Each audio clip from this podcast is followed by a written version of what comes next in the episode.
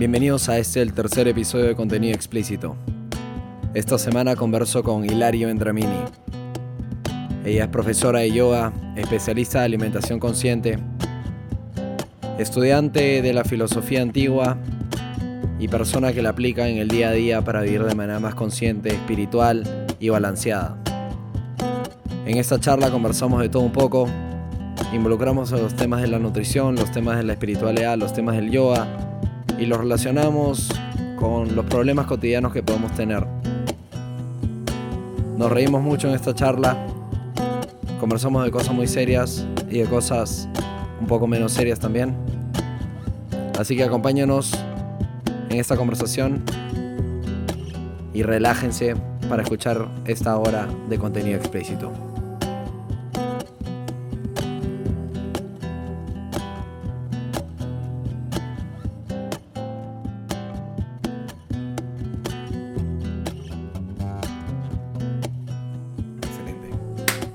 Hilari, ¿cómo estás? Bienvenida. Bienvenida a mi hogar, bienvenida a la mesa circular que caracteriza este centro de entretenimiento y de actividades que se llama Mi Cuarto. ¿Cómo estás, Hilari? Muy bien, gracias por haberme invitado. Estoy feliz y un poco cansada, pero... Qué emocionante comenzar con- de esa manera, ¿no? Cada vez que un, un invitado me diga estoy cansado, como manera de representarse, yo inicialmente ya me pongo muy emocionado. Bueno, Este, son las horas, Cuéntanos, ¿por qué, por qué estás cansada, Hilari, en este, en este momento? porque empiezo mi día muy temprano, antes del sol, como a las cuatro y media de la mañana, y... Con nada, la luna, Claro, acompañada de la luna. acompañada de la luna. ¿Tú eres una creyente en- en la luna y sus poderes? Sí, porque ¿cómo no vas a creer si está en el cielo? Bueno, pero uno, a ver, hay personas que aún creen que eso es una ilusión óptica y que la luna no es real. ¿Estás familiarizado con esas personas? ¿Familiarizada? No, Es un grupo pero... real. Pero sí estoy familiarizada con las personas que no le prestan atención a la naturaleza o, o sus, o su poder simbólico que tiene en, en nuestras mentes o en nuestro subconsciente sobre todo.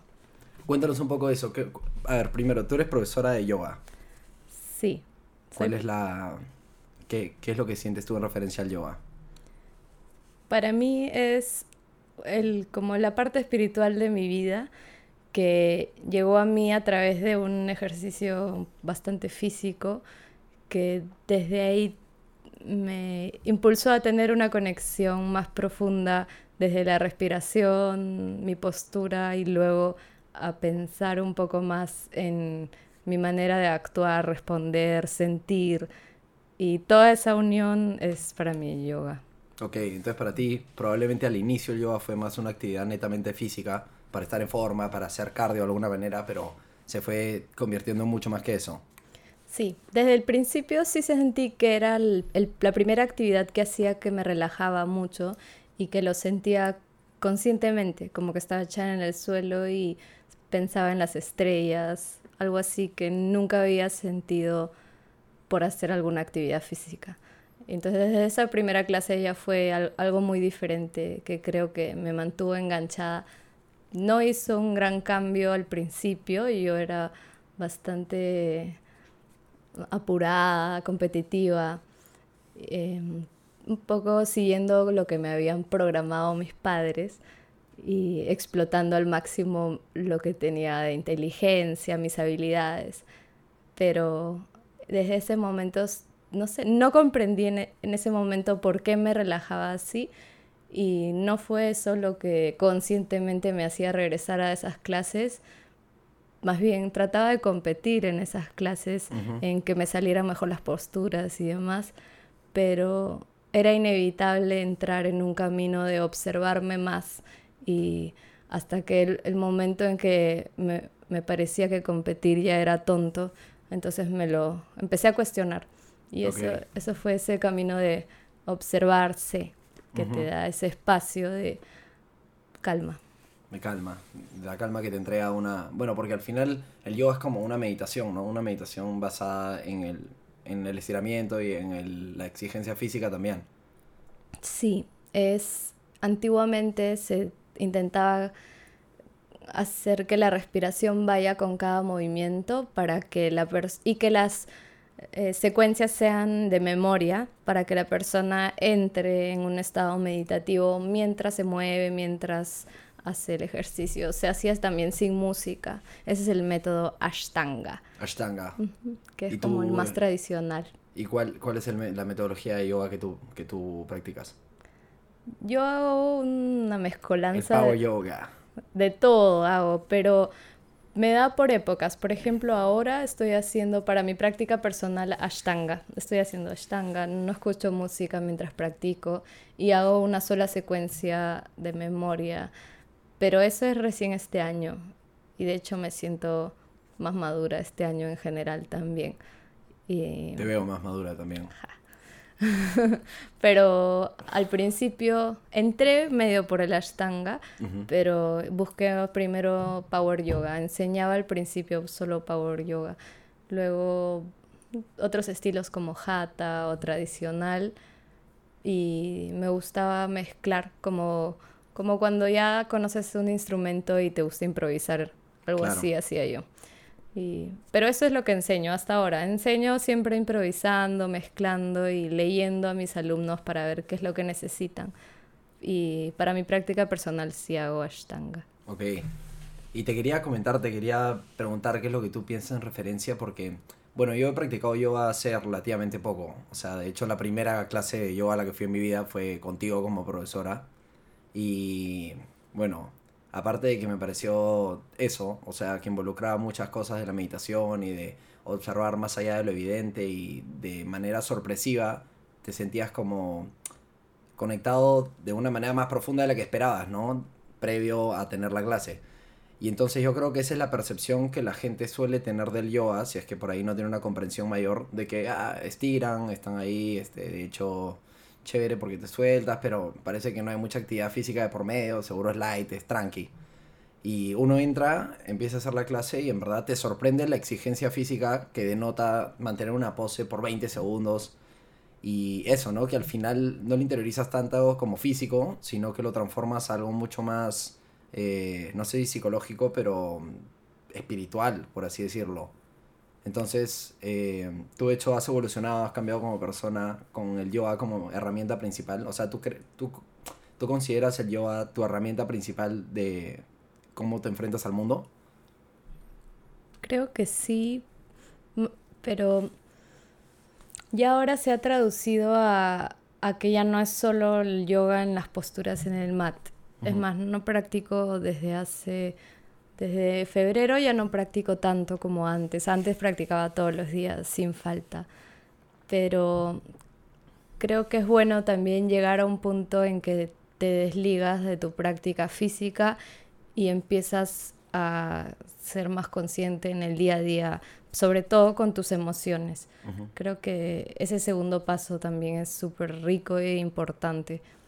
Y yo te quería preguntar, ¿cómo ves tú como hombre en yoga, ¿cómo sentiste esta dificultad? Que, porque a mí me parece que los alumnos masculinos que llegan a la clase sufren un montón y siempre llegan con esta idea, como dices, de que es algo súper ligero, como que necesito estirar, por eso vengo, pero al final son los que sudan más, como un litro, y tiemblan en las posturas, y no necesariamente es porque si son flexibles o no. Es más, tú ya has visto que a, la persona le interesa un pepino si estiras o no. O sea, es, es, bien, es una práctica bien personal, no hay competencia, no hay exigencias, pero creo que a los hombres les cuesta un montón sostener esa fuerza que se llama isométrica, ¿no?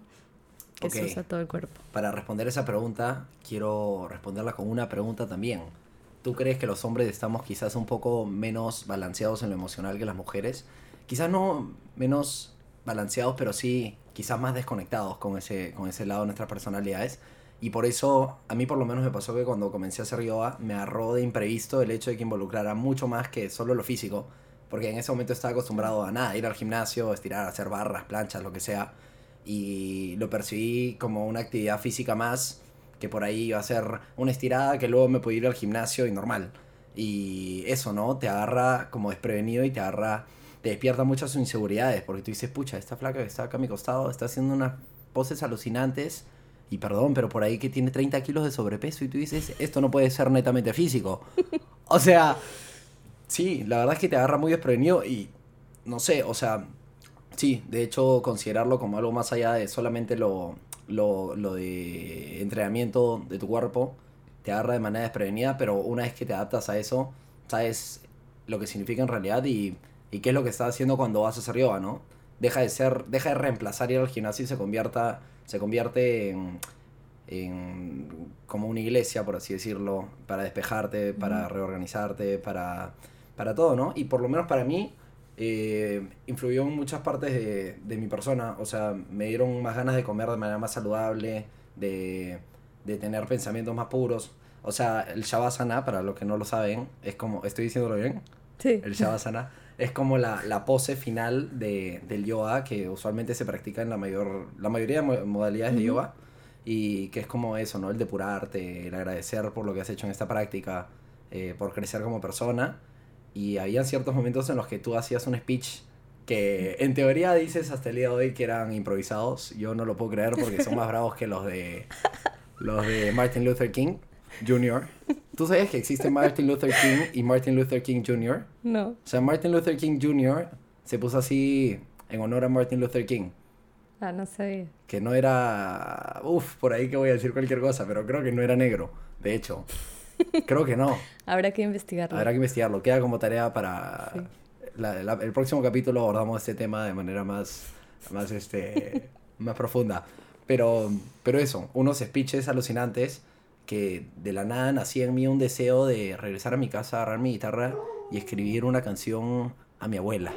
¿En serio? O sea, cosas que nunca se me, que me cruzan por ¿De la verdad? cabeza. Sí, te lo juro. Wow. Era como, estaba en echado ahí, estabas lanzándote un, un discurso de, ah, hay que agradecer, hay que sentirnos mejor acerca de no preocuparnos de lo mundano que nos abarca día a día y lo que sea.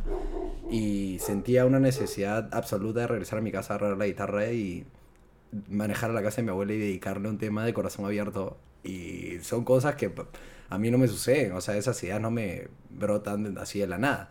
Entonces sí creo que hay una motivación este, a aperturar más tu alma que parte del yoga, ¿no? Entonces yo te quería preguntar también, como ahora habías mencionado hace un ratito, que crees que hay una, por ahí un contagio de las personas, de las sociedades modernas en general, de desapegarse un poco del lado espiritual, de vivir la vida de esa manera y aferrarse más a lo tangible, a lo que observamos, al capitalismo, a las cosas que vemos en el día a día y que nos rodean y que dictan el orden de nuestras vidas, ¿no? Uh -huh. Entonces, eh, ¿qué es lo que tú haces para reincorporar la naturaleza y su relevancia en tu, en tu vida? ¿Y qué le recomiendas a las personas que pueden hacer para, para comenzar a, a apreciar eso un poco más? Creo que desde nuestros padres, ellos ya están tan inmersos en las reglas de la sociedad y creo que mientras uno va más atrás en el pasado, menos se cuestiona lo que ya está impuesto. Uh -huh. Entonces crecemos ya con una programación de nuestros padres que viene muy fuerte con toda la sociedad y desde ahí uno sigue creciendo sin freno, sin cuestionar nada, sin darse la pausa y quiere siempre cumplir con exigencias, exigencias y eso llega a un punto en que te da ansiedad, te da cumples metas que no son tuyas, que no son netamente de, de, tu alma o de tu corazón. Entonces, en algún punto de tu vida tienes una crisis, ¿no?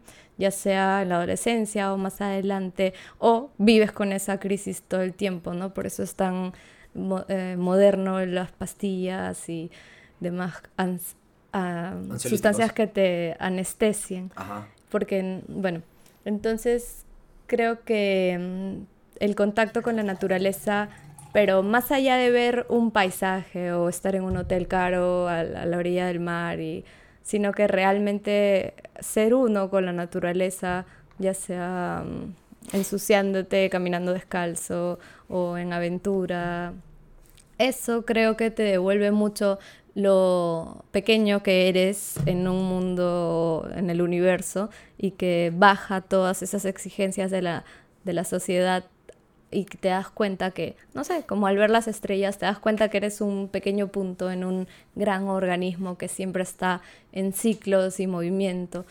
Creo que si uno se da la oportunidad de estar lejos de la ciudad, lejos de las metas, lejos de las exigencias y programación, lejos de los hoteles, de la comodidad, lejos de todo el funcionamiento como ya mm, irreal de la ciudad, no irreal, pero eh, automático de la, de, la, de la ciudad y llegas a donde todo te cuesta hacer con las manos, ¿no? Em, ahí creo que te pones en más contacto con lo que realmente tienes en tu interior, que puede ser también un, gran desprecio al esfuerzo físico o a ensuciarte, o, ¿no? que estamos muy apegados a ciertas cosas creo que cualquier contacto con... Por eso a veces, por ejemplo, si te hay alguien que se va a un tour y se pierde el tour... Como Ciro, ¿no? Como... es muy polémico. Como Ciro, te, te, pasa algo, te da un accidente, te pierdes y luego regresas y es como que ah, mi vida cambió, tengo que hacer otra cosa. O te da una enfermedad um, que de repente es mortal y luego te das cuenta que puedes seguir viviendo y esos choques con lo que realmente choque y vuelta. Choque y vuelta. Eso, eso realmente te devuelve a lo que somos, ¿no? Somos una pieza dentro de ciclos y ciclos de una especie más, lamentablemente, que está tratando de dominar a las demás y dominar el mundo y por eso mismo está destruyéndolo y destruyéndose. Y ahí entraríamos al tema del Tao. El Tao. Mm. El famoso. No es el ritmo que ha causado sensación el Tao Tao. No es tu querida canción, tu canción favorita, no es. Lo solía hacer en el año 2007 que probablemente salió. Quizás en el 2006 lo corroboro también en el próximo episodio. Y con, claro, y también se mereció unos pasos de baile, ¿no? No, sin duda ahí los, este, los oyentes pueden gozar de contenido de video que explícito. bailando. No, explícito se llama. El, podcast se llama contenido explícito. Ah, Ahora, si quieren ver contenido explícito genuino, ya escapa mi, Sin censura. mis capacidades, ¿no? Porque lamentablemente esta plataforma es censurada. es censurada. Pero bueno, ya mándenme un DM y ahí. ahí se puede ver. Bueno, este, perdón por haberte interrumpido. Ya vamos a hablar del Tao, que es una filosofía muy interesante, que ni siquiera es una filosofía. El Tao es una, ¿qué es? Un orden de pensamiento muy antiguo, originado en la China. Sí. En la China milenaria. Y que denota muchísimas cosas dentro de él. Ahora vamos a conversar de Tao. Pero dentro de lo que, de la maravillosa observación que acaba de hacer de nuestra realidad y del mundo moderno y del capitalismo y del juego que jugamos, eh, para mí, yo te digo, para mí es como un reto balancear esas dos cosas tan distintas, ¿no? Y para todo ser humano que vive en una ciudad y que tiene intereses de aperturar su lado más espiritual, por así decirlo, tiene ese reto de poder hacerlo, pero tampoco a ese punto en el que quieras drásticamente cambiar todo en tu vida porque no es manejable, pero que también goces de lo que estás haciendo de manera progresiva para que sea feliz en cosas tan distintas y que uno puede percibir como incompatibles, como tener un trabajo de oficina y, y tener una práctica espiritual muy activa. Quizás en una película un personaje muy espiritualmente activo no va a trabajar en una oficina, pero te aseguro que miles de personas que trabajan en oficinas son vibran a una mayor frecuencia. Entonces es eso, ¿no? El reto de, de, combinar cosas tan distintas, combinar estar en el tráfico una hora con rezar en la mañana a tu interpretación de Dios o lo que sea. Sí, Entonces... creo que el reto para las personas que están en la ciudad es observar la naturaleza humana. Porque claro, la ciudad, los edificios no, no, nos dan ese contacto tan fuerte con la tierra, los animales, excepto con tus mascotas, ¿no? Pero la naturaleza humana es igual de poderosa al ser observada que un paisaje, ¿no? Yo, yo siempre digo que si miras a los ojos, directamente a los ojos a alguien por mucho tiempo, de bastante cerca, y te dejas de reír y sueltas todo y solo lo miras, te enamoras es raro, pero sucede. Y eso es lo que pasa con un paisaje o corriendo tabla, ves la ola o un sunset. Siempre pasa eso con los patrones de la naturaleza. Al ser observados nos atraen de una manera extraña. Entonces creo que, no sé, entre amigos o en la crianza de un hijo o en la manera que tratamos a nuestros padres, todo eso se puede también observar como un paisaje y en vez de poner nuestras, nuestros gustos, lo que esperamos del otro, lo que queremos del otro, lo que queremos conseguir, lo que, nuestros deseos y nuestro ego un poco, nuestra programación, podemos observar un poco más y disfrutar de detalles tan simples como los gestos mientras alguien habla. Yo qué sé, creo que ahí está un poco la belleza de la naturaleza en la ciudad, ¿no? Las personas, estamos tan en contacto con las personas que sería inevitable no apreciar esa belleza. Sí, sí, sí, sí, muy de acuerdo. Yo creo que también, o sea, nuestras mentes por ahí que nos juegan una mala pasada en el sentido de, para poder organizarse y para poder percibir el mundo de manera, o sea, sostenida, yo creo que las cosas cotidianas, las cosas que nos rodean, eh, nuestro nivel de percepción decrece notoriamente porque nuestras alarmas tienen que estar apagadas, tenemos que mantener la compostura, este, poder mantenernos comiendo, nutridos, etc. Pero si es que uno se detiene, como tú dices, a observar lo mundano, lo ordinario que te rodea y tratas de forzar ese ejercicio de como refrescarlo y eso, ¿no? Como ver a tu abuela de otra manera, abrazar a tu primo, este, escuchar una canción que has escuchado 500 veces, así sea la gasolina, ¿no? Pero apreciarla por lo que te puede ofrecer. Aunque la gasolina yo creo que ya es un tema que no se puede disfrutar más. No, bueno, no sé, pero por ejemplo el, reggaetón, pues claro, observarlo con ese prejuicio de, ah, están hablando de groserías, si es un ritmo súper repetitivo, yo qué sé, pero si lo observas como ese lugar del mundo, el Caribe, tiene un don para generar arte que pega y pega y nunca para. Es, es, una fábrica de artistas. Y viene de una mezcla de música de África.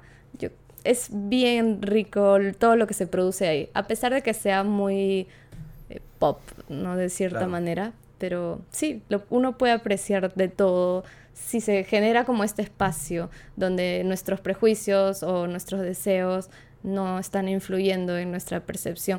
Y como lo que dices es muy interesante de que nuestro cerebro tiene, está programado para que podamos sobrevivir en el mundo.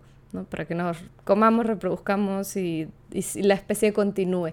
Entonces, lo sensible, lo emotivo, estos mensajes de esta sabiduría inconsciente. No podrían bombardearnos todo el día porque si no estaríamos tirados viendo las estrellas y no nos preocuparíamos por que una especie pase a, se desarrolle. Sí.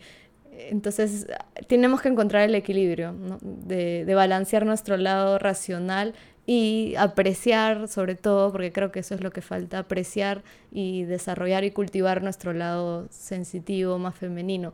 Como dices, cuando vas a la clase de yoga es tu momento como hombre que nunca de repente lo tienes durante el día de observar tus sentimientos. Por eso también es a veces importante para los hombres tener eh, una madre o una amiga o una pareja que te abra esta parte de ti, que te te haga hablar sobre tus sentimientos. En sí, entre mujeres siempre van a hablar de eso, ¿no? es su tema preferido, pero tal vez entre hombres no es tan común.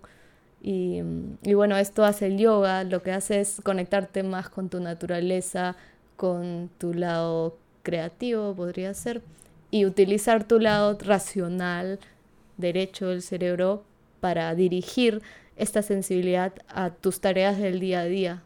Eso podría ser una buena aplicación para que no explotes en cualquier momento en el trabajo, para que puedas llevar mejor la crianza, como te digo, de un hijo o hasta de tu mascota y no impongas tus deseos y, expectativas.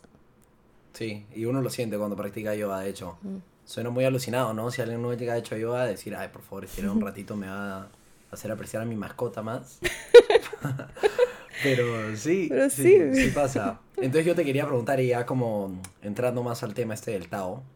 El Tao, por lo que yo he investigado de manera muy superficial, dicho sea de paso, eh, es una, no es una filosofía, sino es una creencia, una orden que domina el universo que nos rodea, donde existe un balance, donde todos somos una sola conciencia, donde no hay efectos ni consecuencias, sino simplemente desorden y cosas este, no calculables, pero al final, ¿qué? Es aceptar todo lo que nos sucede. ¿Qué, ¿Qué, es lo que significa el Tao para ti? o lo que has estudiado acerca del Tao? Eh, podemos pensar en el símbolo del yin yang. Entonces, si tienes el símbolo del yin yang con sus polaridades, su dualidad, el Tao sería todo. Ajá. Es todo donde existen siempre dualidades, pero dentro de este todo, como el vacío, y gracias a ese vacío existe todo. Algo así sería el Tao. Es como una totalidad, le podemos llamar Dios, a veces la gente le llama Dios, el cosmos. Es una idea para redondear donde todo existe. Ajá. Y dentro de, este todo juegan estas polaridades en una fluidez eterna. Y también se puede pensar como el agua. El Tao es como el agua, donde se, fluye o se dirige siempre a donde hay menos resistencia el movimiento. Y es así en todo, desde lo más microscópico, ¿no? si vemos cómo se comportan las células en el organismo, hacia dónde se mueven, o cómo se comporta el planeta o las galaxias, cómo funciona, cómo se mueve, cómo es la muerte, la vida, siempre son dos fuerzas que van en su en su de polaridad, en su opuesto hace que se mueva, que fluya. Entonces, esa idea es la que domina en el Tao. Y si se aplica a la vida, a la vida hasta hoy día, es moverte con inteligencia, o sea, con conocimiento hacia donde hay menos resistencia, sin meter mucha fricción para no malgastar tu energía. Porque ya en sí estamos rodeados siempre de polos, ¿no? La fuerza de la gravedad, e, etcétera. Sentimientos, palabras, pensamientos. Entonces, la idea es conocer, observar y actuar a donde inteligentemente puedes fluir. Sería como un sabio. El sabio sería el que durante la inacción, durante la calma, no tiene pensamientos y durante la acción no tiene dudas, no tiene ansiedad. Exacto. Ese sería el sabio taoísta. El sabio taoísta puro. Claro, que es a lo que todos apuntamos, ¿no? Cuando estás a veces echado en tu cama viendo Netflix, en realidad, en realidad ni siquiera estás viendo Netflix. Estás en Instagram. Claro. a veces cuando estás en Instagram, ni siquiera estás en Instagram. estás ya divagando por los parajes más oscuros de tu ser, ¿no? O ni siquiera conoces los parajes más oscuros de tu ser y estás muy confundido sin saber. En, en el paraje de alguien más. En el paraje de alguien más, en la percepción de qué tendrá en tu cabeza ese ser humano que está retratado en tu Instagram de ti, o si es que te conoces, sabe quién eres. ¿Y quién eres tú, no? ¿Quién eres? ¿Quiénes somos? Por ahí últimamente suena muy, suena muy a flor o suena muy, este, como muy lejano de la realidad, pero me he estado tratando de alejar de la noción de tener un yo, de tipo verme como una persona, porque a mí me pasaba mucho que en cualquier momento eh, de hablar o de estar rodeado con personas, mis amigos, mi familia, lo que sea, pensaba mucho en lo que decía. O sea, pensaba cómo iba a sonar lo que decía, pensaba cómo estaba sonando mientras que lo decía.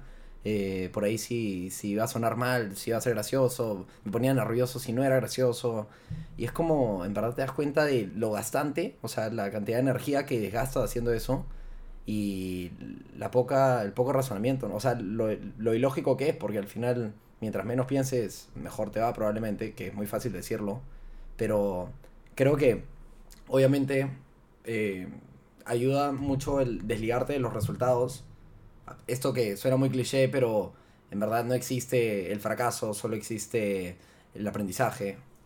Suena, suena muy cliché y suena muy a motivation quote de Instagram, pero tiene su, su filosofía y su, y su genialidad, ¿no? dentro de lo tan mundano que nos rodea.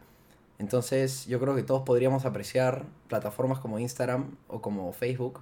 Esos memes, ¿no? Los que te traía tu tía a las... sospechosamente un sábado a la una de la mañana y que decides ignorar porque te genera mucha incomodidad y no sabes qué mecanismos de tu ser aplicar a eso. Y muchas veces la dejas en a tu tía, ¿no? Pero si regresamos a esa conversación y la vemos con un corazón más abierto, quizás nos darían ganas de responderle a la tía. Quizás nos darían ganas de, ¿por qué no tú mandarle un meme a la tía? ¿No? Como respuesta. Entonces, este, nada, en verdad eso, como abrir las cosas más mundanas y las cosas más eh, casuales que te pueden rodear. Y eso. Yo creo que siempre estamos cambiando, como que dentro de nosotros tenemos todas las personalidades, creo, todos los elementos. Entonces, también el Tao te propone que estés listo para la acción, que estés tranquilo si estás descansando y si ocurre algo, estés listo y no sientas vergüenza o no juzgues la acción que vas a hacer. Como dices, no la pienses mucho, no te veas haciéndolo antes de hacer cosas así. Entonces, estás listo para actuar en el momento, pero también si no estás actuando, estás tranquilo y no estás pensando. Y como decía, todos tenemos como todos los elementos, todas las personalidades, entonces creo que es bueno observar, sí, qué es lo que la situación me está pidiendo. Claro. Y también, como habíamos dicho, esto de, de cómo nuestro cerebro ordena tantas cosas que nos rodean y las simplifica, también nos simplificamos a nosotros como, como identidades, ¿no? Yo soy Santiago, me gusta el helado de fresa y me gusta ver fútbol los sábados. Y al final, por ahí que por a ti mismo bloquearte de alguna otra cosa que te pueda gustar que no lo has permitido, la percepción que tienes de ti, te terminas este, alejando de muchas cosas que te podrían nutrir, ¿no? Como persona. Tipo, yo últimamente he descubierto que me encanta ver y playa. Me encanta ver y playa, es algo que me nutre mucho. Y nunca lo había hecho, quizás por, por tener una percepción negativa del volei playa. quizás por pensar, pensar que estaba desperdiciando mi tiempo y inclusive me pasaba que estaba viendo volei playa, entraba mi papá y cambiaba de canal, me ponía muy nervioso. Claro. Pero ahora lo aprecio y lo encaro y le digo, sí, ¿cuál es el problema? Estoy viendo volei playa y lo disfruto, me enaltece y en referencia al Tao me hace una mejor persona. Entonces, eso, agradecer estar aquí, y, y, sorprenderte a ti mismo, ¿no? Nuestras identidades nos esclavizan, siempre. Sin duda, sin duda. Todo lo que nosotros no, pensamos de nosotros mismos, cómo nos identificamos, qué títulos nos ponemos, son nuestras cárceles, siempre. Y es bueno siempre cambiar, siempre permitir eso. Otra cosa importante también es que los pensamientos surgen por la que la acción no puede llenar algo. Como nosotros repensamos, consideramos, analizamos para resolver. Ajá. Entonces, si deseas resolver algo, es porque todavía no lo puedes hacer. O lo has intentado hacer, pero te has equivocado. Y por eso surge el pensamiento. Y en las relaciones, ese, creo que es el mejor ejemplo. Cuando una relación no funciona, hablas de la relación, piensas en la relación. Claro. Todo el tiempo son palabras, palabras, palabras. Pero la relación no, no funca. Ni fus ni chus. Nada, pero pura palabra. ¿no? Tú hablando con tus amigas sobre la relación, pidiendo consejos, buscando tu orojo, todo palabras, pensamientos, ideas, pero la relación en sí o no la puedes disfrutar por lo que es o estás esperando demasiado, estás esperando un resultado que no llega, porque obviamente porque lo esperas. Y entonces esa es también una aplicación muy simple y bonita del, del Tao. Mm, observar que los pensamientos solo surgen cuando algo no está funcionando.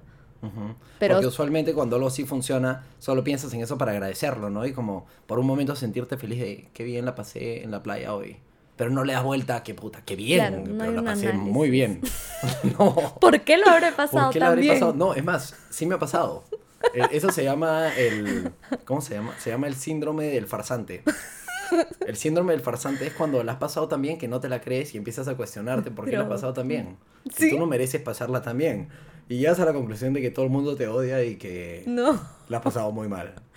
Bueno. Sí. El farsante, esa también es tu canción. Sale, sale ahora. pide su baile también. ¿Cuál es el farsante? ¿Cuál es? A ver, la cántala un poco. Creo que es de Nicky Jam. Ah, claro. ¿Cómo, ¿Cómo iba? No sé. No quiero ser mi amante. Te digo de mi parte. Esa. Creo que Muy buena. Cuando salió esa canción reventó todo el escrúpulo. Es que Nicky Jam es un éxito. Nicky Jam para mí engloba muchas cosas y es un gran ejemplo de éxito. Como lo denota el título de su documental, no es documental, es como de su, serie, en Netflix. No le vi. El ganador. Se llama el ganador. Es un ganador, sí. Es un ganador. Es un ganador. Ya si te ponen de título el ganador es que algo has hecho muy bien, ¿no? Tú sabes que Nick Jam era un, Era un bailarín de fondo así de Rakim Kenway o uno de esos. No. Sí, sí, sí. Pero creo que estaba en la cárcel. o También, cosas también Claro. estaba en la cárcel. Es que era parte de los Cangris. El dúo Los Cangris estaba, este, para todos los amantes del ganador en Netflix, ya lo saben, era, estaba conformado por Nicky Jam y por Daddy Yankee. Se llamaban Los Cangris cuando tenían como 19 años en Puerto Rico.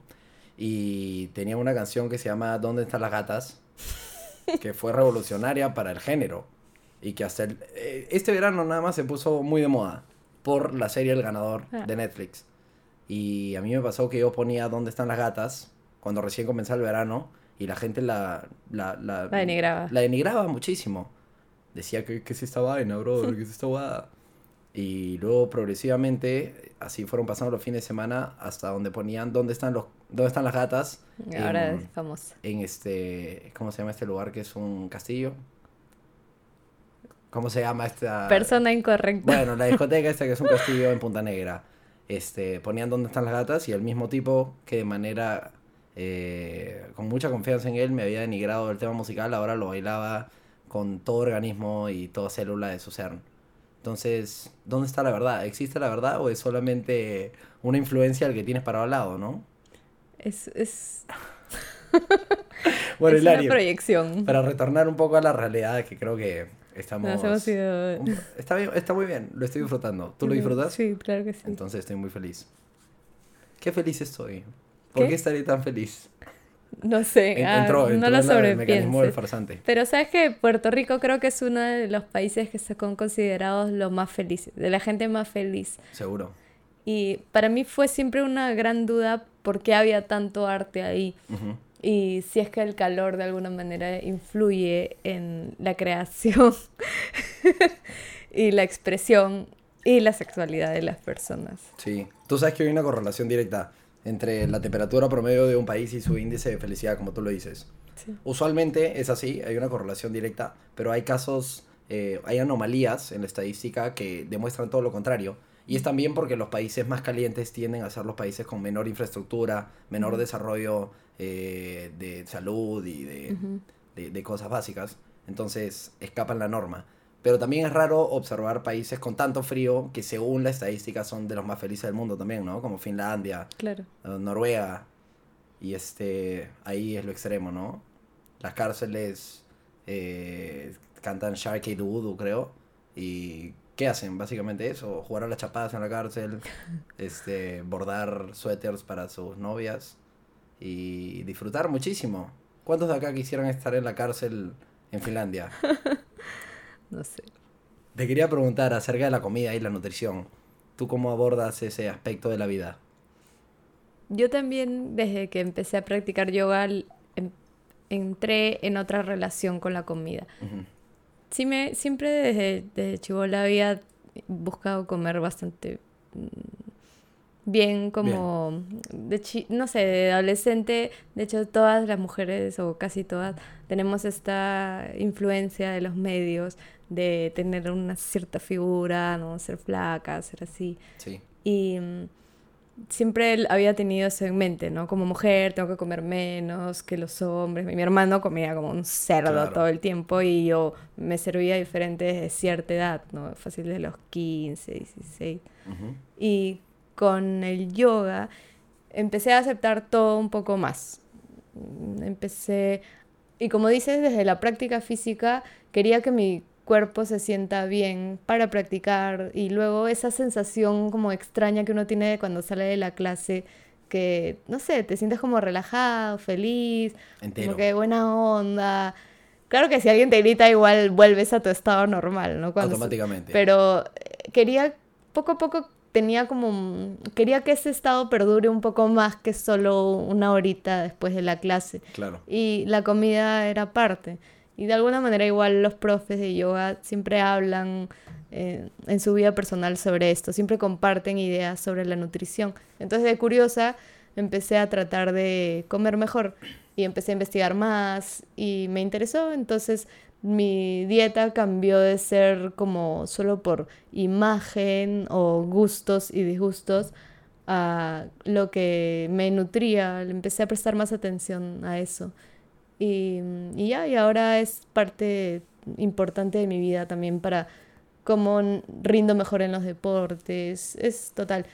Tanto así que, em, no sé, siento que también influyen las emociones o cómo yo me acerco a la comida depende de qué emociones tengo también. Eso es bonito también de observar, conocer, porque a veces la gente cree que o hace dieta o no hace eh, o, come lo que quiere. Entonces siempre hay en estos dos polos de no, pero tienes que disfrutar la vida, come lo que quieras. O este otro polo de estoy a dieta, viene el verano, entonces me tengo que matar prohibiendo lo que puedas vivir, Pero ninguna de las dos es lo ideal, ni sostenible ni realista. Claro, creo que lo, lo ideal sería conocerse porque cada uno puede tender a escoger ciertos alimentos para suplir vacíos que tiene. Claro. Y no todos tenemos los mismos vacíos. Entonces creo que es ver eso, conocerse, observarse y siempre digo lo qué es lo que más te gusta hacer y si, esa actividad. Entonces, tu cuerpo es una herramienta útil para esa actividad o te estorba claro. para esa actividad. Y si eres un, no sé, un una persona de 35 años que trabaja en oficina y lo que más te gusta hacer es pasar tiempo con tus amigos, ok. ¿Y cómo te sientes en tu oficina? ¿Te duele la espalda? ¿Te, te duele la cabeza? Y con tus amigos, ¿cómo te sientes en ese espacio? Tienes que tomar para sentirte bien en ese momento. O sea, cómo está tu cuerpo en esas actividades simples que tienes y si funciona o no. Y de acuerdo a eso, haz tu dieta. Exacto. Tú, por ejemplo, ¿qué, ¿qué, comidas te han revolucionado la vida? Yo veo, por ejemplo, en redes sociales, observo tus, tus rutinas y tus comportamientos eh, nutricionales y veo que consumes una gran cantidad de polvos, comenzando por la cúrcuma, siguiendo por la pirulina, continuando con la maca, este, y así una lista casi infinita, ¿no? Pero, ¿cuáles son los suplementos que utilizas? ¿Utilizas suplementos o básicamente te nutres de lo natural? Natural también es un término polémico, pero digamos, de las cosas que vienen de la tierra de manera directa. Bueno, de suplementos estoy tomando colágeno y camu camu. Muy bueno. Por mi rodilla, porque hace como dos años, un año, empecé a sentir mi rodilla un poco rara porque corría mucho en la calle. O sea, todos los días, una hora. Y, y, bueno, creo que me exigí demasiado y por deportes que había hecho antes, como montar skate o jugar fútbol, creo que esa rodilla estaba ya impactada. Y fue al doctor y me recetaron, bueno, me dijeron que no había cura para eso, que simplemente era una cuestión de cuidar la rodilla, no seguirle exigiendo más. Ajá y que si quería podía probar colágeno, pero que no era 100% eficaz, que uno nunca se sabe, una cosa así como que prueba. claro. y, bueno, em, empecé a tomar esto y lo mezclo con camu camu, que es una fruta muy rica en vitamina C y que activa los poderes del colágeno. Entonces, esos son los polvos que tomo a diario. Activan los poderes. ¿Y polvos que tomes de manera interdiaria? Y interdiaria, sobre todo si no estoy comiendo proteínas en el día, tomo espirulina. Correcto. Me regalaron un, un, par de paquetes de espirulina, así que soy fiel. Y solo le ya saben, señores oyentes, este, vamos a sortear un paquete de espirulina. una canasta. Una canasta. De espirulina camu camu. La canasta de espirulina. Y un CD de Nicky Jam. Y un CD de Nicky Jam autografiado por, por mí, ¿no? Nicky Jam no creo que lo consiga. De verdad. Bueno, autografiado por Hilary. Ya y con un feature de Hilary que vamos ahora a, este, incorporarle en el track de, del perdedor. un corito, un corito. ¿Cómo se llama la canción? El farsante. El farsante, el farsante, el síndrome del farsante. el síndrome. Se va a llamar, entre paréntesis, el síndrome, termina el paréntesis, el farsante, fit, Hilary Villoba. Perfecto. Ese es el nombre completo del track. Perfecto. Bueno, Hilary, yo creo que estoy, bueno, estoy muy feliz de haberte tenido. Para mí ha sido un honor. Creo que hemos discutido temas muy amplios y muy diversos entre los polvos que uno consume y las ganas que le dan a uno de abrazar a su tía a veces. Sí. Y, a tu perro. Y a tus perros. Mm. Y tú has dicho la palabra mascota muy seguido.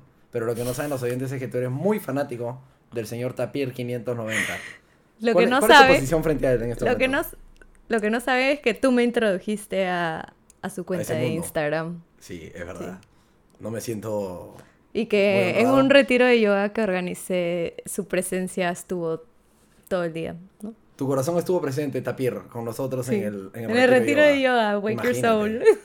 ¿Hasta dónde ha llegado ese hombre, no? De manera indirecta a un retiro de yoga. de la discoteca en no sé dónde No, hasta en un una retiro discoteca retiro- de retiro Villa María del Triunfo con Sí. seis mujeres que superan los 100 kilos haciendo el trek. Sí, es impresionante. perk, perk, perk. Está viviendo su sueño ese muchacho. Estuviste también en nuestras meditaciones, Tapir. Estuviste presente, Tapir, con nosotros. Así que creo que ha perdido unas cuantas mascotas igual, ¿no? Sí. Me parece que ya la atención de las susodichas mascotas no está tan presente, lamentablemente. El Tao tomó por prisionero a Sí. Tapir. Sí, sacó oye, tenemos bastante influencia musical en, en, en el esta filosofía. Sí, Tapir ya lo sacamos mejor, ¿no? no se merece nada ese señor. Ahora, también cuando uno ve las cosas tan filosóficas y lee esas frases donde todo ser humano es único y tiene mucho que apreciar de este mundo, y luego ve a Tapir, o sea, ya no, uno cree que no, no, no cumple tanto, no encofra tanto a un ser humano. ¿Es un ser humano Tapir? ¿Es real? Sí, Es real. sí. Él De- podría estar en una clase. De repente hay que admirarlo porque parece que cree totalmente en lo que hace. ¿no? Exacto. Sí, me retracto porque es un tipo muy seguro de sí mismo. Y por eso le va tan bien. Tal vez, No sé qué también le va a ir. No sé. De Pero- repente esconde algo dentro. Debe esconder unas cuantas cosas también. Pero bueno, sabe encantar a las mujeres, tiene cursos para hacerlo. eh, así que nada, síganlo. Y, y bueno, Hilari, muchas gracias por haberte tenido. De hecho, para mí este, es un placer.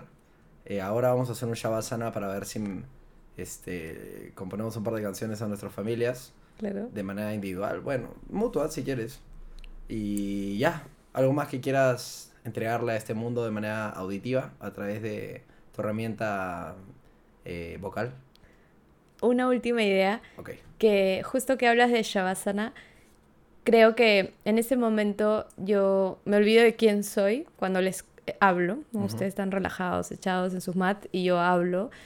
Y no, no planifico lo que voy a decir y me despojo un poco de mi identidad y de mis deseos y yo qué sé. Y hablo como si fuese un medium de ideas, sabiduría, enseñanzas que yo estoy recibiendo, cosas que estoy aprendiendo y las comparto y mientras hablo me relajo y surgen más mensajes.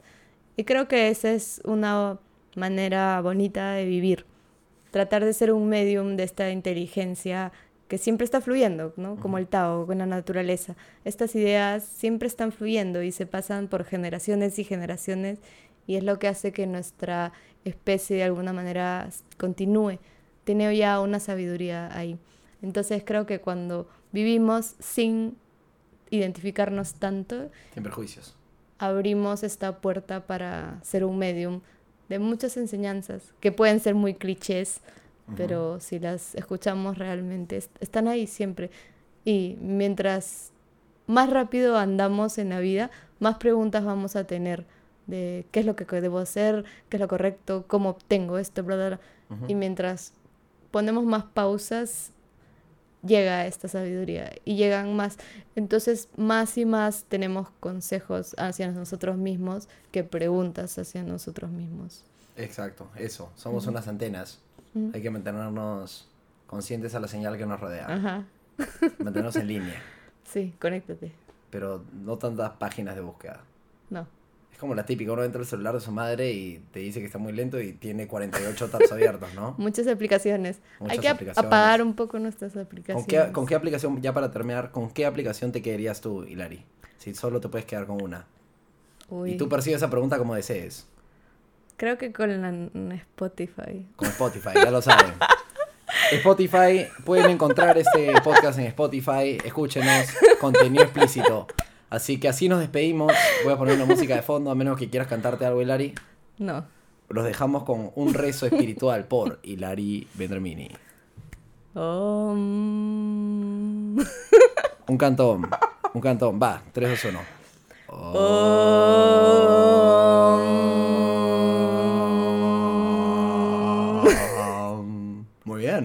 muy bien nacional. Bueno, chao, chao.